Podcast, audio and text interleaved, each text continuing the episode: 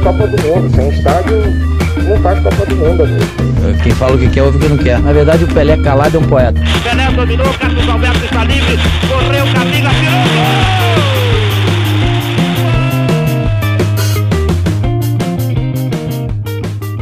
Olá para você, amigo corneteiro que nos ouve em qualquer lugar do Brasil. Eu sou Rafael Moraes. Esse é o episódio 8 do Cornetas Podcast. Seja bem-vindo. Sejam bem-vindos também vocês, meus cornetas favoritos. Bruno Araújo, tudo ok?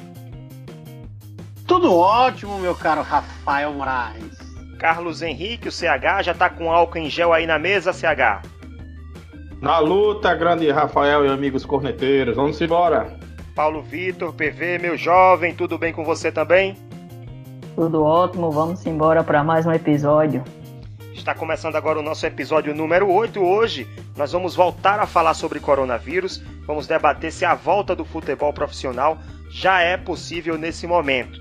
Então vou começar com Carlos Henrique. CH, você tem acompanhado as últimas notícias do futebol brasileiro? O que, é que você está achando do cenário atual?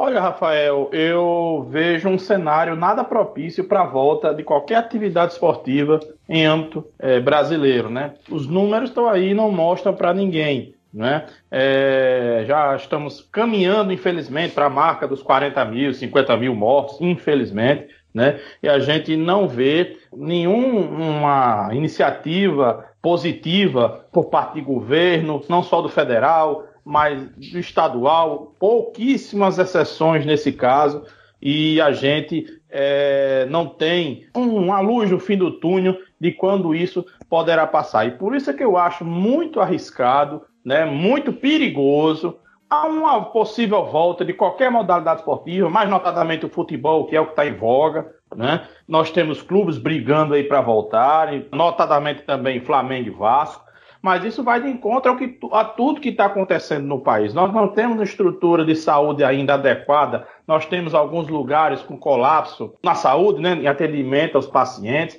Nós não temos uma educação, infelizmente, essa é a verdade. O povo brasileiro não tem educação no geral de seguir regras, de respeitar o isolamento. Né? Nós vemos uma politização dessa questão do, do coronavírus. Infelizmente, o, o ódio está tomando conta da nossa sociedade e esses aspectos só contribuem para que não vislumbre uma volta com é, segurança de qualquer modalidade esportiva, notadamente, repito, o futebol, né? Porque também em, nos clubes temos problemas com o coronavírus. Nós temos jogadores que atestaram positivo, né? O Casares do Atlético Mineiro, o Jean do Cruzeiro. Nós tivemos pessoas dos bastidores dos clubes que faleceram de coronavírus, como o médico do Paysandu, que eu me falho o nome agora, vou já pesquisar, o Jorginho, massagista do Flamengo, né? Nós tivemos, temos maus exemplos também de atletas que estão descumprindo a quarentena, no caso do Diego, do Flamengo, né? O Flamengo está sendo grande, a efervescência aí do, do movimento para a volta do futebol. Né? Então, na minha avaliação, por esses aspectos, por todos esses aspectos, aquele conjunto de fatores, eu acho que eu não vislumbro uma volta é, segura de qualquer modalidade esportiva no futebol brasileiro, pelo menos a curto prazo. O médico do Paysandu que você citou, CH, é o Wilson Fiel, chefe do departamento médico do Paysandu. Ele estava lá há mais de o duas O pessoal décadas. chama ele Doutor Paysandu, ele é conhecido. Infelizmente É. nos deixou. Faleceu terça-feira, na última, na terça-feira. É, Bruno, é, eu queria conversar sobre a Europa com você. Segundo, a situação é a seguinte: nós estamos desde março em, em isolamento social aqui no Brasil, né? Foi em meados de março. Eu lembro que eu, eu comecei a fazer home office dia 17 de março. Algumas pessoas um pouco depois. A Europa, ela tem uma particularidade, são países menores, eles estão voltando aos poucos, por exemplo. A Alemanha não depende de outros territórios para poder voltar ao seu futebol. A Espanha pode voltar quando ela se sentir segura e em condições de voltar. A Itália a mesma coisa. Portugal já vai voltar também.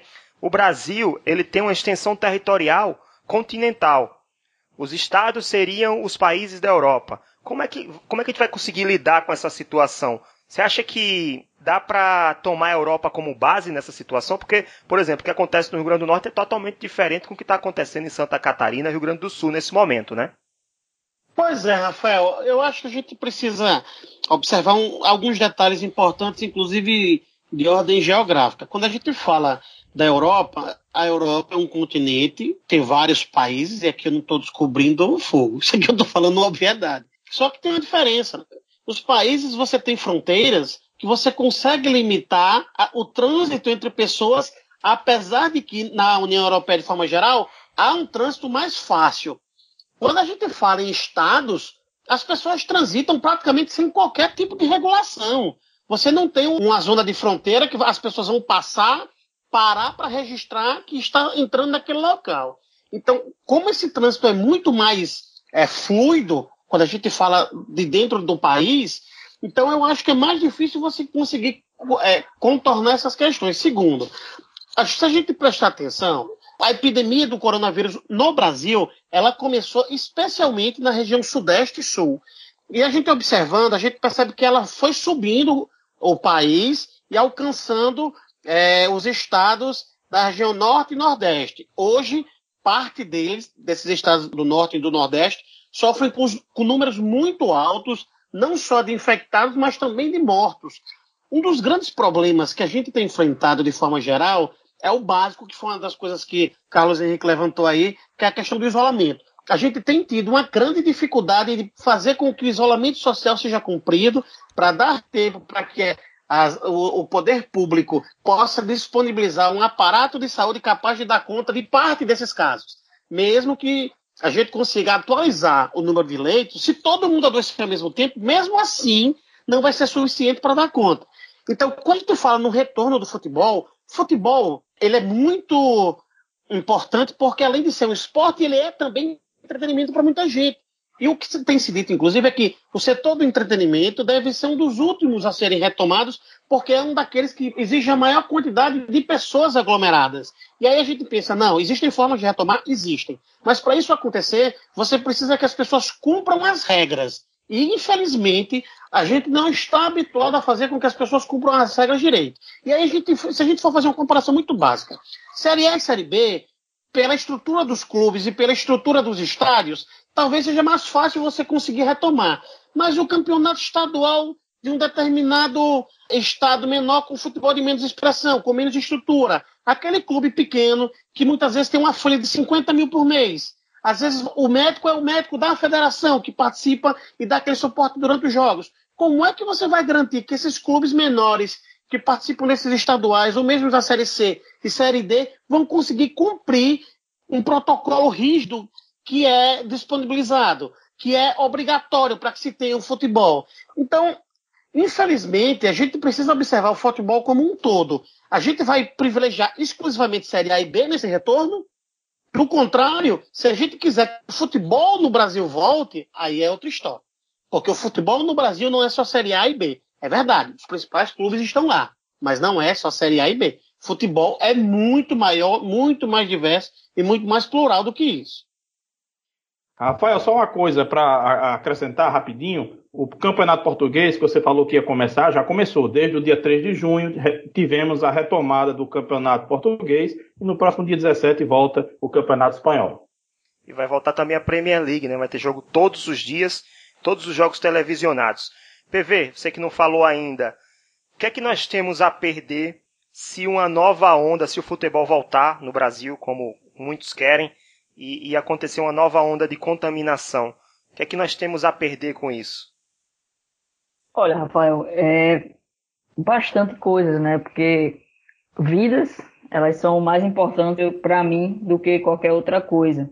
E quando a gente chega a colocar pessoas novamente para jogar, a gente está correndo o risco de muitas pessoas se infectarem né, e chegarem a, ao óbito, infelizmente. Né? Como CH já falou um pouquinho aí do futebol do Rio de Janeiro, né?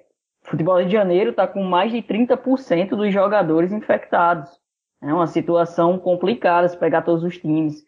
Tem clubes que não têm estrutura para fazer o teste, né?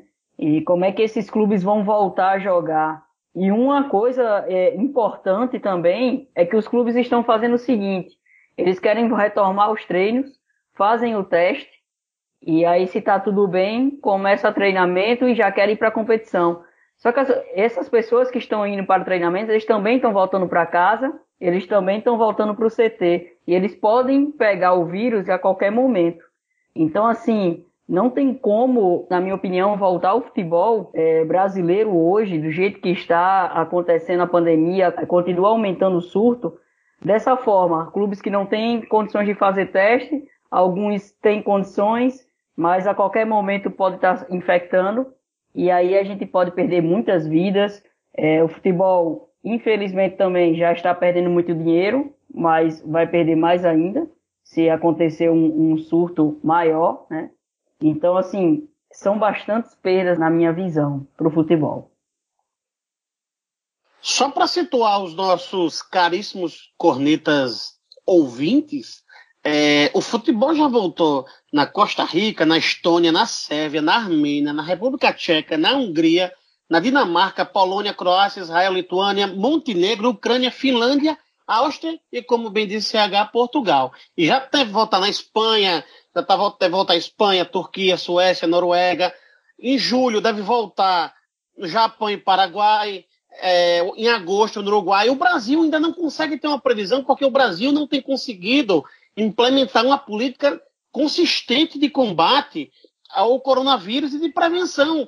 É, quando você vê governo federal, estados e municípios, cada um indo para um lado, a falta de unicidade nessa estratégia de combate é que cria esse empecilho. Pense o seguinte: lá na Espanha, por exemplo, foram 75 dias, salvo engano, de isolamento duro, de lockdown, de quarentena real.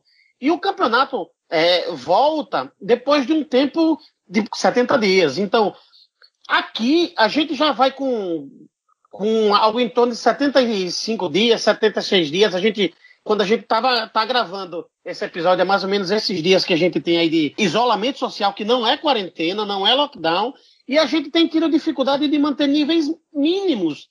Enquanto isso acontecer, a gente não vai conseguir ter uma real previsão de retomada responsável do futebol.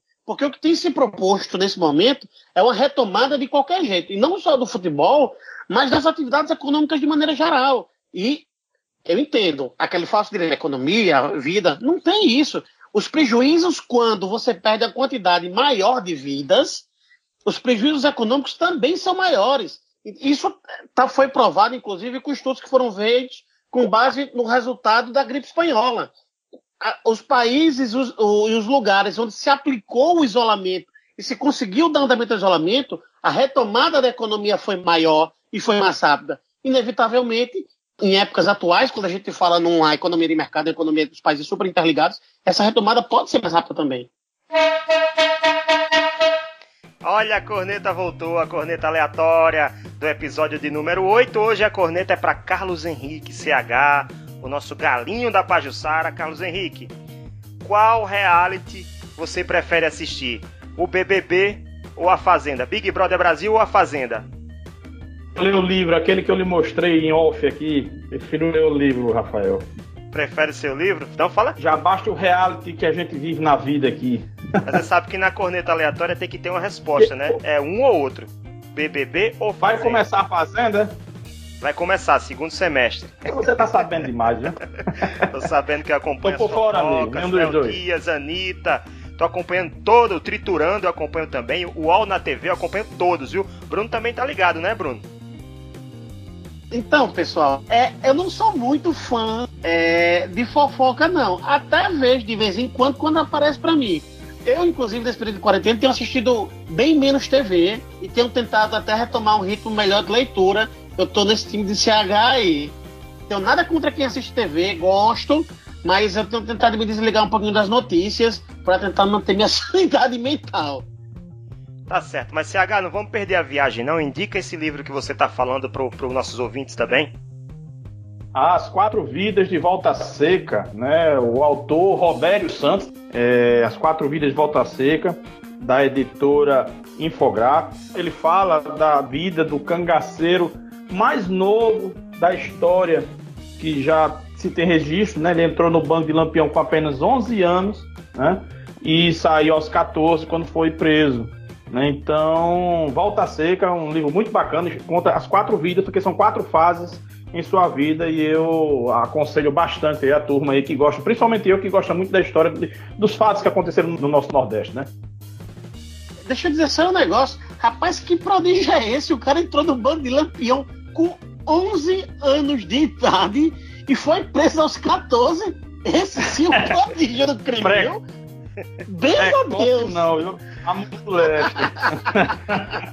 É, esse é o Nordeste, né? Cabra macho, sim senhor. Vamos pro segundo bloco, gente. Bruno, você acha que muita coisa vai mudar quando o futebol voltar no Brasil? Olha, Rafael, eu acho que o futebol, não só no Brasil, eu acho que no mundo inteiro, a gente vai passar por algumas mudanças, algumas delas vão ser transitórias, outras talvez não. A primeira coisa que a gente viu, que não é uma coisa comum, a gente vê estádio sem torcedor. A gente tem visto, inclusive, algumas partidas em que o clube mandante coloca o som da torcida, né, para os jogadores ouvirem. Em alguns casos, eles colocaram, inclusive, os displays com imagens dos torcedores nas arquibancadas. E aí você tem o número de profissionais reduzidos, entrevistas coletivas. Na Espanha vai ter aplausos intermitentes, não vai parar, é o tempo todo. O jogo inteiro tendo palmas, olha só. É interessante, inclusive, Rafael, tem alguns clubes que estão pensando na possibilidade de realizar videoconferências com tor sócios torcedores para que eles acompanhem de forma exclusiva ângulos diferentes do jogo, em posições diferentes do jogo. Então, os clubes estão encontrando alternativas para tentar valorizar a presença do torcedor, mesmo que ele não possa estar fisicamente lá. Mas aí, acrescentando o que eu estava falando, Rafael, a questão do aumento do número de substituições foi aprovado em caráter temporário.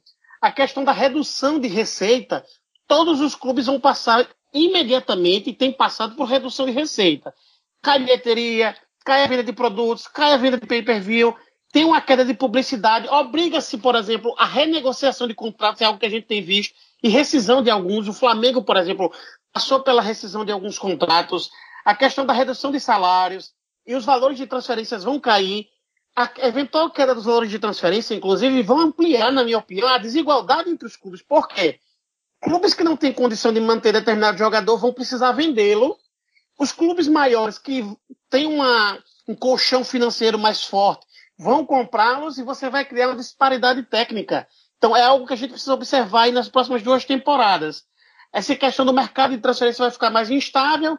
Enfim, é, é, e o impacto, uma coisa que eu achei interessante, Rafael, é o impacto que vai ter na carreira de jogadores, principalmente aqui no Brasil. O primeiro semestre, principalmente, nos centros de menor expressão do futebol, teria a ser importante para que os jogadores consigam mostrar seu futebol para buscarem uma vaga em clubes maiores, salários maiores, oportunidades melhores.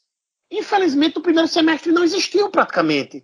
Né? A gente teve o quê? Dois meses e meio de futebol praticamente. Então, esses jogadores ficaram, de certa forma, eclipsados. A gente vai ter os, alguns estaduais voltando numa versão bem mais reduzida, só para dar o título de campeão, o que eu acho um equívoco, poderia se pensar em alternativas nesse aspecto. Mas, para mim, o principal é os clubes que tiverem boas gestões e um planejamento claro para enfrentar esse pós-crise podem sair mais fortes.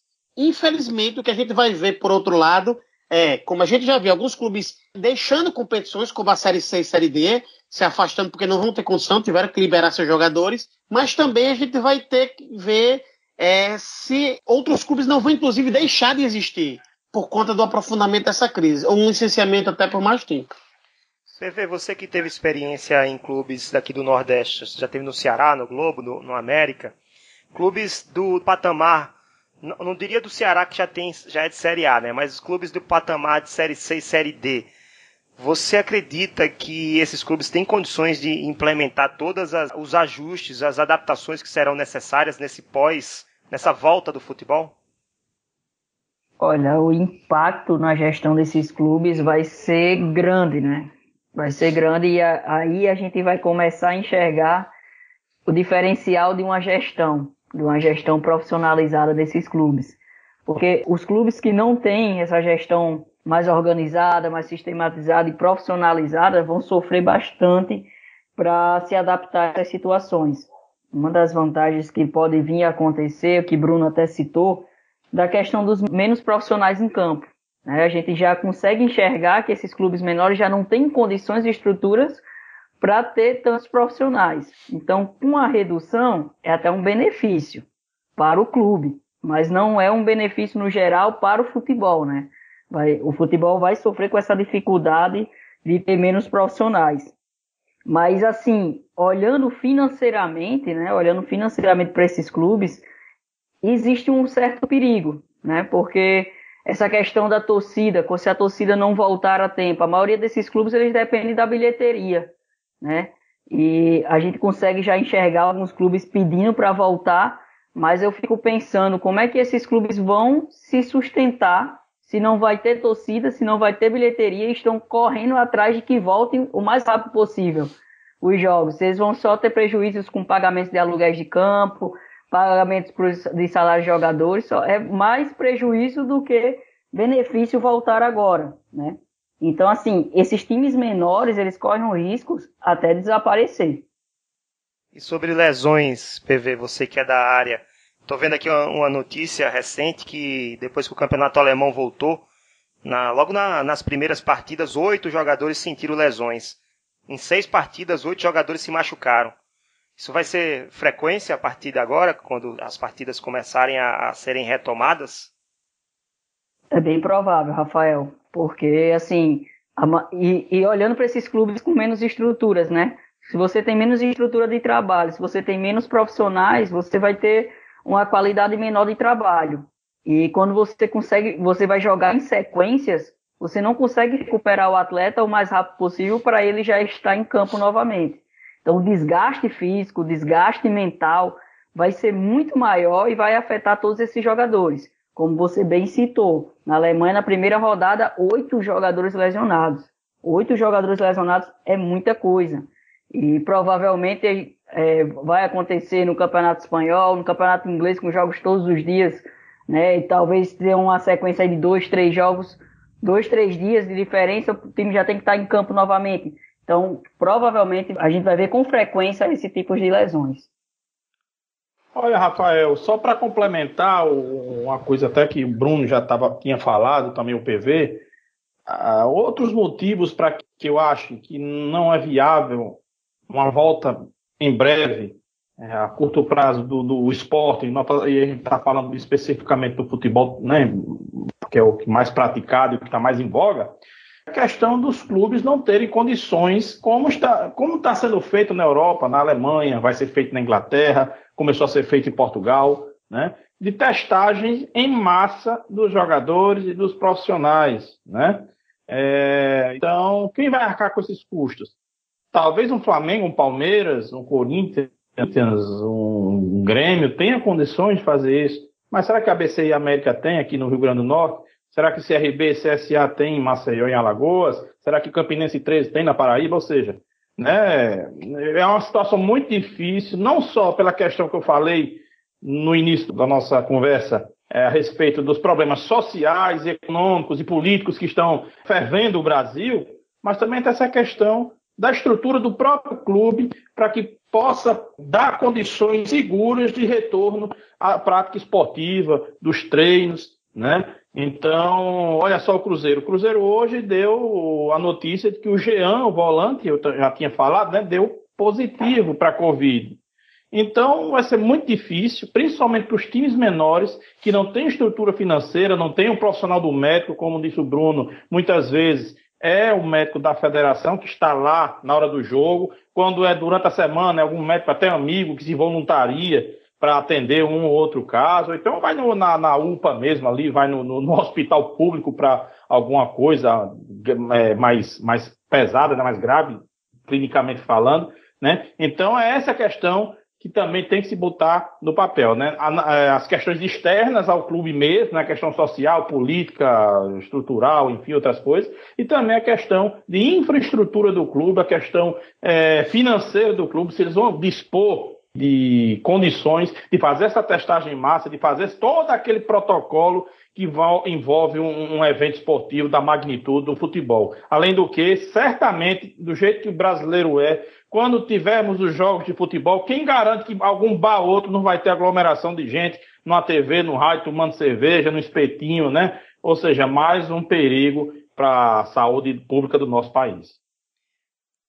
O Paulo Vitor e o Carlos Henrique trouxeram dois pontos que eles se unem em determinado momento. Quando a gente fala da estrutura profissional dos clubes de futebol, a gente tende a imaginar aquela estrutura que a gente vê na TV. Quando a gente vai para o estádio e vai ver um jogo de um clube mais estruturado com menos estruturado, Paulo Vitor levantou a questão das lesões. É, o Carlos Henrique levantou a questão dos testes. Pensa o seguinte: o cara se lesiona.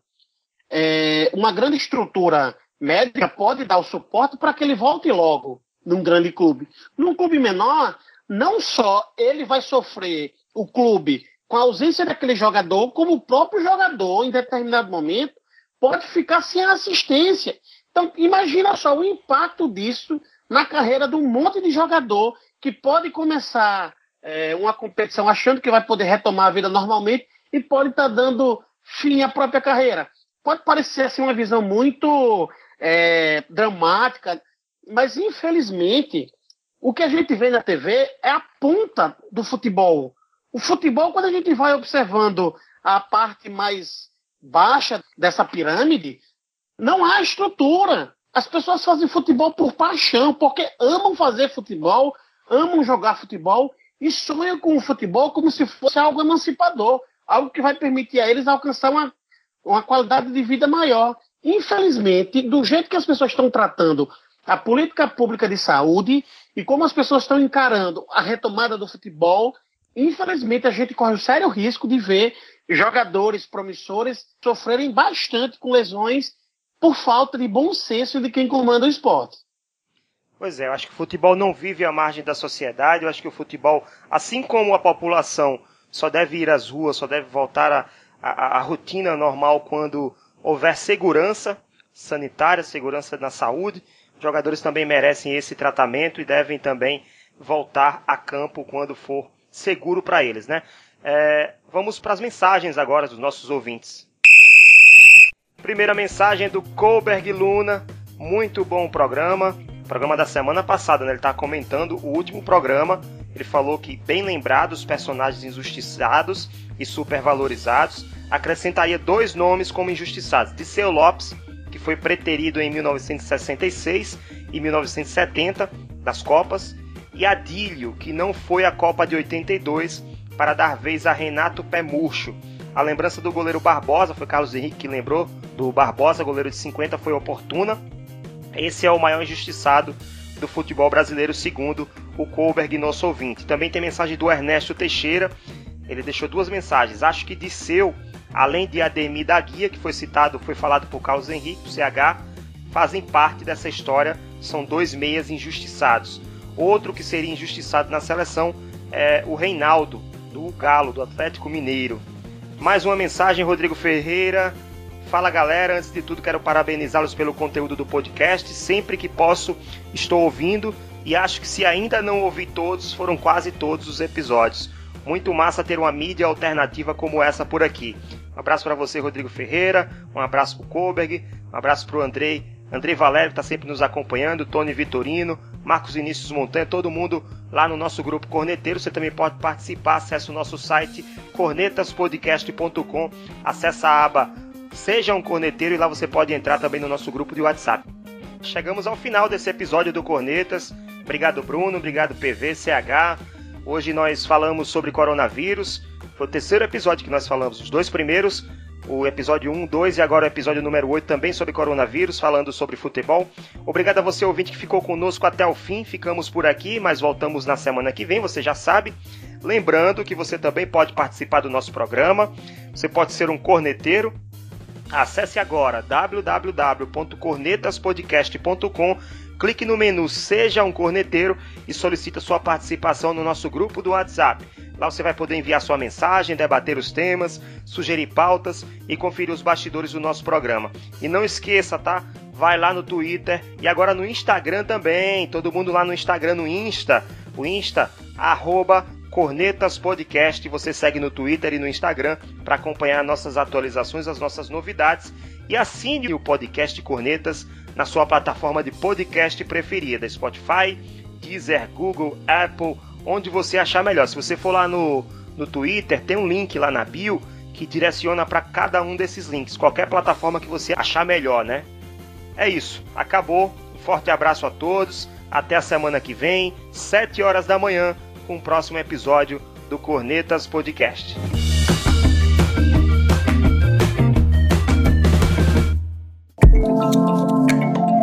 Este podcast é produzido por Play Áudio Rádio Indoor. Play Áudio Rádio Indoor.